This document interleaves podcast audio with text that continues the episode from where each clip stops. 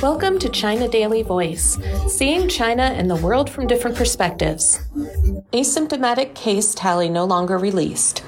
China will stop publishing daily asymptomatic COVID 19 case counts starting from Wednesday in order to adjust to the recent shifts in testing and quarantine rules, the National Health Commission said.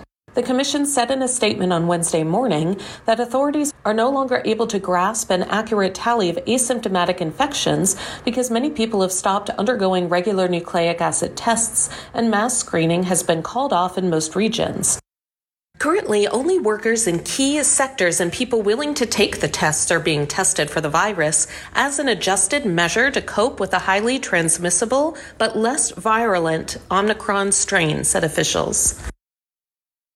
Li Qun, head of the Chinese Center for Disease Control and Prevention's Emergency Operations Center, said during a news briefing that grassroots health institutions are still required to provide guidance and services for asymptomatic cases recuperating at home.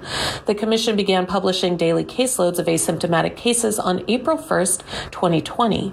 On Tuesday, the mainland reported 2,249 confirmed local infections and currently has a total of 35,274 confirmed local infections, including 150 severe cases, said the Commission. In response to public doubts over a drop in reported infections, as many have noticed surging infections around them following the policy adjustment, Li said that the discrepancy is partly a result of fewer tests being conducted nationwide.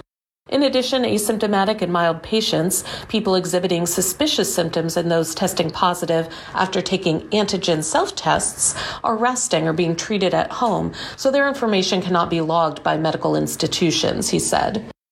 Li said the China CDC will continue to deploy multiple surveillance tools and strengthen monitoring of infection clusters at elderly care centers, mental health clinics, social welfare centers, schools, and hospitals so as to understand the latest epidemic situation and viral mutations. To guarantee that asymptomatic and mild cases resting at home can access prompt assistance when in need Gao Guangming, Deputy Director of the Commission's Health Emergency Response Department, said that grassroots health clinics are required to arrange staff on call around the clock to answer the needs and inquiries of local residents. Meanwhile, communities and village authorities should arrange nucleic acid testing and disinfection work properly, he said. That's all for today. This is Stephanie, and for more news and analysis, buy the paper. Until next time.